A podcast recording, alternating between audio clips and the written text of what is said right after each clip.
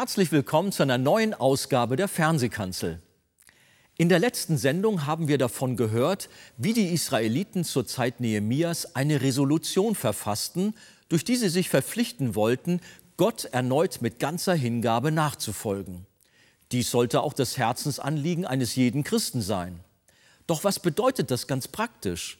Beinhaltet es nur den regelmäßigen Kirchenbesuch oder hat solch ein Entschluss gar Auswirkungen auf das alltägliche Leben? Über den Inhalt, die Reichweite und die Anwendung des ersten Punktes Ihres schriftlichen Beschlusses und dessen Bedeutung für uns spricht Pastor Christian Wegert in der nun folgenden Predigt.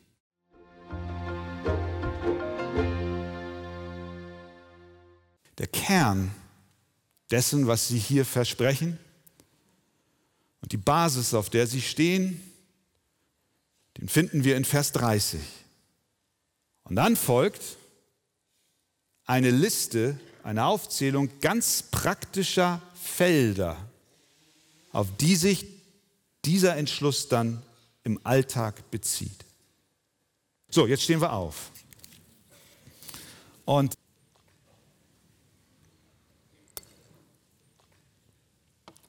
schauen uns nun an, und ich werde nur einen Punkt aus der dann folgenden Liste herausgreifen, nur den ersten, weil es einfach zu schade ist, jetzt darüber zu jagen und die ganzen praktischen Felder, auf die sich diese Weihe bezieht, nur so am Rande zu berühren. Deswegen nur dieser eine Punkt, nämlich das Familienleben. Oder wir können auch sagen, christliche Partnerwahl. Wir lesen Nehemiah Kapitel 10, Vers 29 bis 31. Und das übrige Volk, die Priester, die Leviten, die Torhüter, die Sänger, die Tempeldiener und alle, die sich von den Völkern der Länder zum Gesetz Gottes abgesondert hatten, samt ihren Frauen, ihren Söhnen und Töchtern, alle, die es wissen und verstehen konnten, die schlossen sich ihren Brüdern, den Vornehmen unter ihnen an. Sie kamen, um zu schwören und sich eidlich zu verpflichten im Gesetz Gottes, das durch Mose, den Knecht Gottes, gegeben worden ist, zu wandeln und alle Gebote, Rechte und Satzungen des Herrn, unseres Herrschers, zu halten und zu tun. Auch, dass wir unsere Töchter nicht den Völkern des Landes zur Frau geben, noch ihre Töchter für unsere Söhne zur Frau nehmen wollten. Amen. Amen. Nehmt Platz. Das Volk Israel wurde durch Gott und seinen Geist ganz neu erweckt. Sie taten Buße über ihre Sünden, aber Sie wollten nicht nur ein Lippenbekenntnis ablegen, sondern ihre Umkehr durch einen festen Entschluss besiegeln. Und deswegen unterzeichneten sie eine feste Abmachung, nach der sie die Gebote Gottes in ihrem täglichen Leben halten wollten. Solch ein Entschluss, der von ihnen formal unterzeichnet und besiegelt wurde, ist gut. Es ist nicht ein Werk, mit dem wir versuchen, Gott wohlzustimmen, sondern Ergebnis der Gnade Gottes im Leben eines Christen. Wie sah nun diese feste Abmachung konkret aus? Das ist ja eine Frage, die sich auch Menschen stellen, mit denen du zu tun hast. Die kommen im Gespräch mit dir irgendwann zu dem Punkt, an dem sie sagen, du erzählst doch immer, dass du sonntags in die Kirche gehst und du versuchst mir zu erklären, du bist ein Christ. Was heißt das eigentlich konkret? Woran kann ich denn das erkennen? Nun, für das Volk Israel stand auf der Liste der Bereiche, die sie Gott weihen, an oberster Stelle die Familie. Nehemiah schreibt, wir haben uns verpflichtet, Vers 31, dass wir unsere Töchter nicht den Völkern des Landes zur Frau geben, noch ihre Töchter für unsere Söhne zur Frau nehmen wollten. Das heißt, sie setzen ganz nach oben das Familienleben. Die Familie und Fragen der Familie sind für sie sehr wichtig. Und wir wissen heute ja auch, dass Familie die Basis und, wie wir so schön sagen, die Keimzelle der Gesellschaft ist. Jemand wies einmal darauf hin, dass alle großen sozialen Einrichtungen in der Welt, in der wir leben, letztlich ihren Ursprung in der Familie haben. Nehmen wir zum Beispiel die Schule. Bevor es irgendeine Schule gab, wurden Kinder in den Familien unterrichtet. Die Schule verdankt letztlich ihre Existenz der Familie. Denn dort wurden Kinder angelernt, in den Beruf hineingeführt. Da wurde Wissen vermittelt. Auch Krankenhäuser haben eigentlich ihren Ursprung in der Familie. Denn bevor es irgendein Krankenhaus gab, wurden Kranke und Sterbende in der Familie begleitet und betreut. Wenn Familien gesund sind, dann ist auch eine Gesellschaft gesund oder kann gesund sein. Andersherum gilt das Gleiche. Kranken die Familien, wird auch die Gesellschaft leiden. Das ist auch der Grund, warum Familie eine so hohe Bedeutung hat bei revolutionären Bewegungen, die die Meinung oder das Klima in einer Gesellschaft aktiv ändern wollen. Das geht nie, ohne dass die Familie auch mit involviert wird. Das haben die Kommunisten beherrscht wie kaum jemand anders. Man hat versucht, die Ideologie unbedingt in die Familien hineinzubringen. Man hat Eltern gegen ihre Kinder aufgewiegelt, ja man hat sogar Kinder ihren Eltern weggenommen, um sie zu beeinflussen. Weil man ganz genau weiß, dass die Familie eine in sich so starke Einheit ist, die es unbedingt zu schwächen gilt, wenn man seine eigenen Ziele verfolgen will. Das wiederum sollte uns zu bedenken geben, dass Christen das biblische Familienbild unbedingt verteidigen sollten. Besonders in diesen Tagen, in denen Zeitgenossen mit allen Mitteln versuchen, gesunde Familienstrukturen zu unterwandern. Wir sollten uns die Frage stellen, Inwiefern werden mir meine Kinder genommen? Und inwiefern lasse ich zu, dass gesellschaftliche Strömungen und moderner Zeitgeist das Denken von meinen Kindern beeinflussen darf? Israel hat hier, als es um den Entschluss geht, wirklich voller Hingabe Gott zu folgen, das Thema Familie ganz nach oben gesetzt.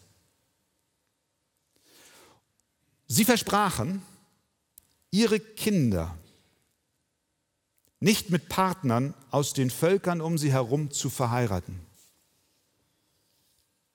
Nun, das wirft natürlich eine Frage auf und die stellst du dir vermutlich jetzt gerade. Ja, ist das nicht rassistisch? Nein, ist es nicht. Denn es geht hier nicht um ethnische Fragen und ethnische Hintergründe. Juden haben auch in der Bibel immer wieder Menschen auch anderer Herkunft geheiratet. Denken wir zum Beispiel an Ruth, die Moabiterin. Sie heiratete Boas. Da ging es nicht um die Frage, oh, du kommst aus Moab, bist eine Moabiterin, deswegen können wir euch nicht verheiraten? Nein, was hat Ruth gesagt? Dein Gott ist mein Gott und mein Gott ist dein Gott. Sie hat sich bekannt zum Gott Israels. Für die Heirat kein Problem. Es geht hier also nicht und ging hier nicht um eine ethnische Trennung der Juden von Menschen anderer Völker, oder anderer Stämme. Das muss ganz klar gesagt werden. Aber ein gläubiger Jude wusste von der Einzigartigkeit und Alleinstellung Gottes. Denn es heißt in 5. Mose 6 unmissverständlich, höre Israel, der Herr ist unser Gott, Der Herr allein. Das war Basis ihres Glaubens, Denkens und Lebens. Und das ist Basis unseres Glaubens, unseres Denkens und unseres Lebens. Es gibt nur einen wahren Gott, den Gott der Bibel, der Gott Abrahams, Isaaks und Jakobs. Er allein ist Herr. Und das ist die Frage, um die es geht. Denn wenn zur damaligen Zeit zwei Menschen sich verheiratet haben und jeweils eine andere Religion hatten, dann brachten sie ihre Götzen mit in den neuen Ehestand. Der Mann den einen Götzen, die Frau den anderen und sie stellten die beide schön auf einen exponierten Platz, meinetwegen, sage ich mal, über den Kamin im Wohnzimmer. Aber Gott hat das unmissverständlich seinem Volk verboten.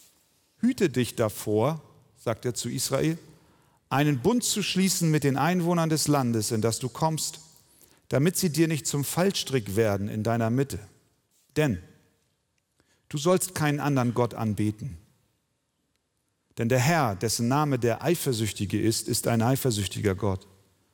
Dass du nicht etwa einen Bund schließt mit den Einwohnern des Landes und deinen Söhnen, ihre Töchter zu Frauen nimmst und ihre Töchter dann ihren Göttern nachhuren und deine Söhne verführen, dass sie auch ihren Göttern nachhuren.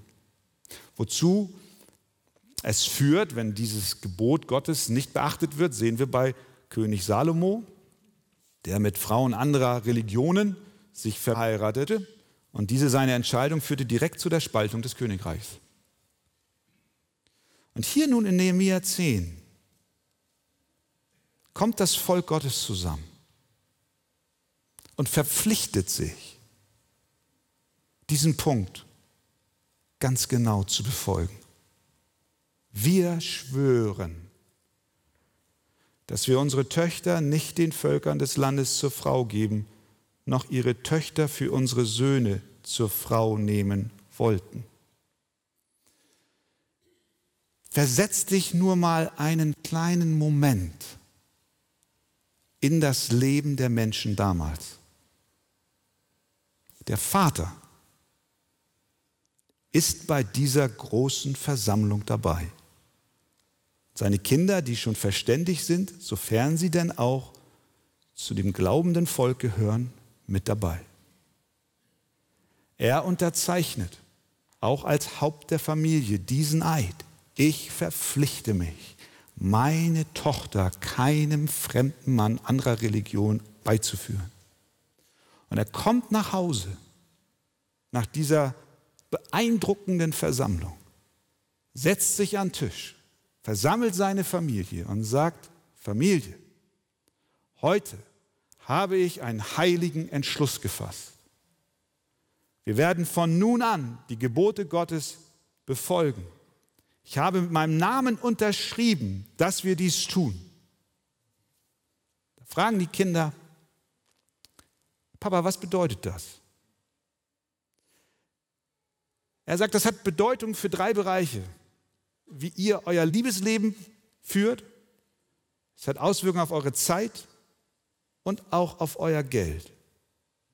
Die eine Tochter, die nicht dabei war, sondern sowieso auf zwei Seiten hinkt und sich gerade fertig macht für die Verabredung mit diesem Jungen aus dem anderen Volk, tritt empört an den Tisch und sagt, Papa, du willst mir doch nicht sagen, dass ich ihn nicht heiraten darf. Oh doch, das will ich dir sagen. Aber Papa, du hast ihn doch auch gern. Er ist doch so ein lieber Kerl. Hat doch eine tolle Ausbildung und ist doch sozial eingestellt. Du wirst ihn nicht heiraten. Sehen wir, was das für Auswirkungen auf das konkrete Leben hat von den Menschen damals? Und ich weiß, viele von euch haben das so in der Vergangenheit erlebt. Einige werden es noch erleben, sei es in Form der Eltern, die mit ihren Kindern sprechen, oder auch als junger Mensch, der genau vor dieser Frage steht. Er ist doch so nett. Und Papa, eigentlich magst du ihn doch auch. Diese Regelung hat nicht nur Bedeutung für Israel damals, sondern auch für uns im Neuen Testament. Es ist nicht ein Gebot aus alten Zeiten, sondern Paulus bekräftigt es. Er schreibt in 2. Korinther 6, Vers 14 bis 15. Zieht nicht in einem fremden Joch mit Ungläubigen. Denn was haben Gerechtigkeit und Gesetzlosigkeit miteinander zu schaffen? Und was hat das Licht für Gemeinschaft mit der Finsternis? Wie stimmt Christus mit Belial überein? Oder was hat der Gläubige gemeinsam mit dem Ungläubigen? Er spricht von einem Joch. Ein Joch wurde Tieren auferlegt, um Felder zu bearbeiten. Zwei Ochsen wurden zum Beispiel in ein selbes Joch eingespannt, um zu pflügen. Das Joch steht für eine enge Verbindung, eine enge Partnerschaft. Zweifelsohne ist die Ehe damit eingeschlossen. Wenn sie gelingen soll, dann müssen die grundlegenden Interessen beider Partner übereinstimmen. Und für einen Christen ist der wichtigste Teil seines Lebens die Beziehung zu Gott, dem alleinigen Gott. Die Freuden und Privilegien dieser Beziehung mit einem Ehepartner nicht teilen zu können, trennt mehr, als dass es einigt. Deshalb schreibt der Apostel, wenn wir heiraten, dann soll es in dem Herrn geschehen. Und deswegen der Appell, an alle von uns.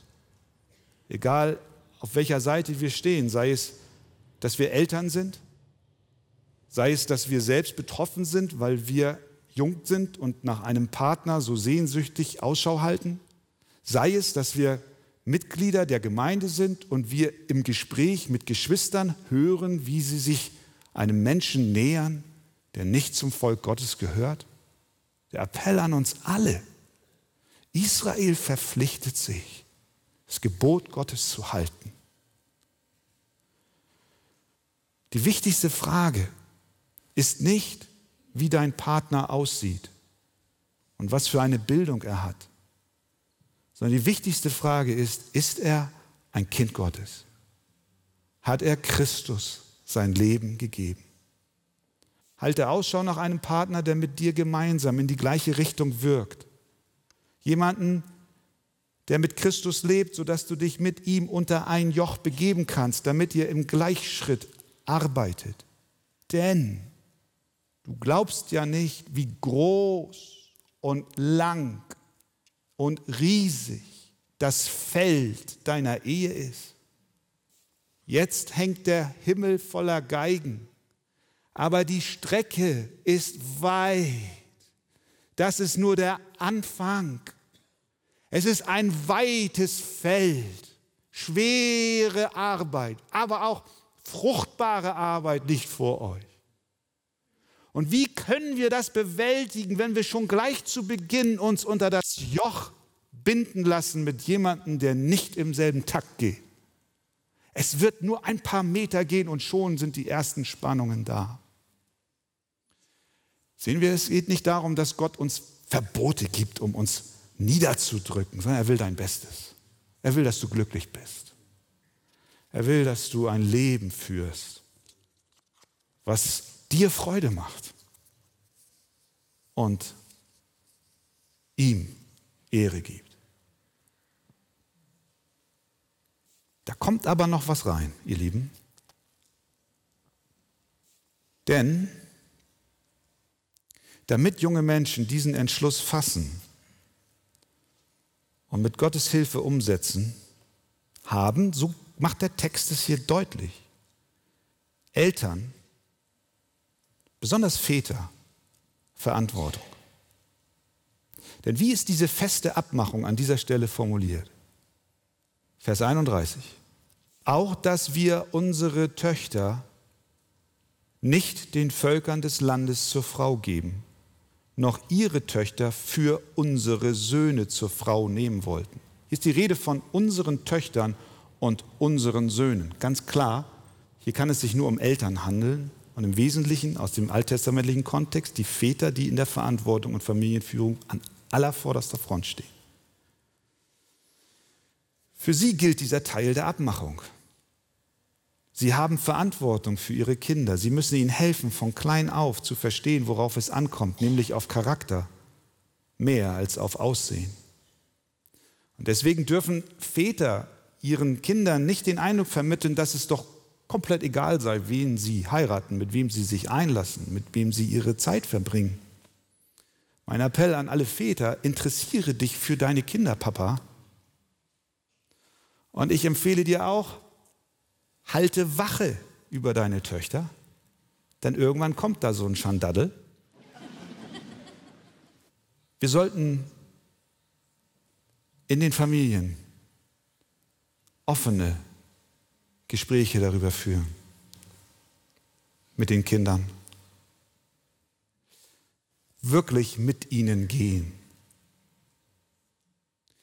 Nicht mit der Drohkeule kommen, wenn du dann sondern ihnen zeigen, was das gute Gebot Gottes für sie bedeuten darf.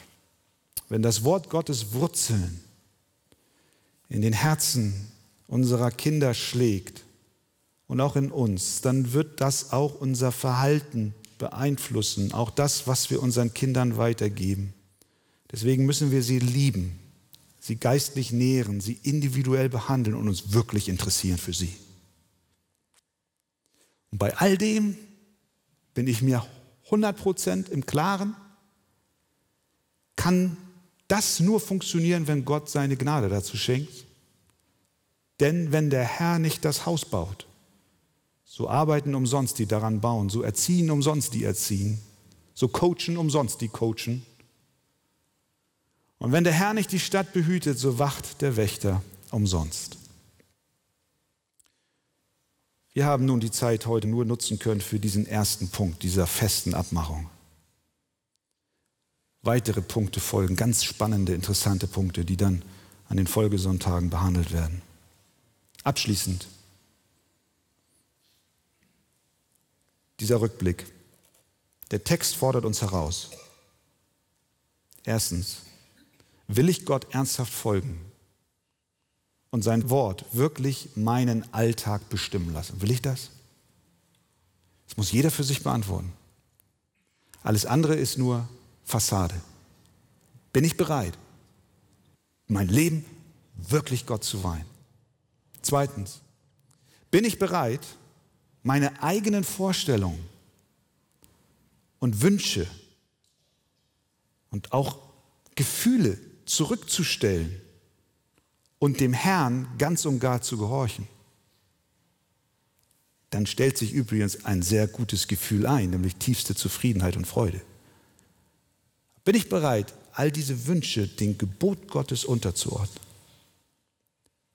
Dritte Frage, glaube ich, dass darauf Segen liegt? Viertens, ist mir bewusst, dass solch ein heiliger Entschluss niemals Gott gnädig stimmen kann, sondern nur Ergebnis seiner Gnade ist? Fünftens, bin ich mir meiner Verantwortung als Vater, als Mutter, als Gemeindeglied und als Individuum in diesen Fragen bewusst, wenn es auch um Partnerwahl geht? Und ganz praktisch. Junger Mann, junge Frau, geh nach Hause nach dieser Predigt und nimm dir ein Stück Papier und schreibe rauf. Ich verpflichte mich, mein Leben Gott zu weihen. Und ich möchte nur einen Mann, Querstrich Frau. Richtige Paarung müsst ihr da wählen. Die Schwester schreibt, ich möchte nur einen Mann heiraten, der ganz und gar zu Christus gehört. Und der Bruder schreibt auf, ich möchte nur eine Frau heiraten, die ganz und gar zu Christus gehört. Damit machst du nichts falsch, sondern alles richtig. Möge Gott uns helfen. Amen.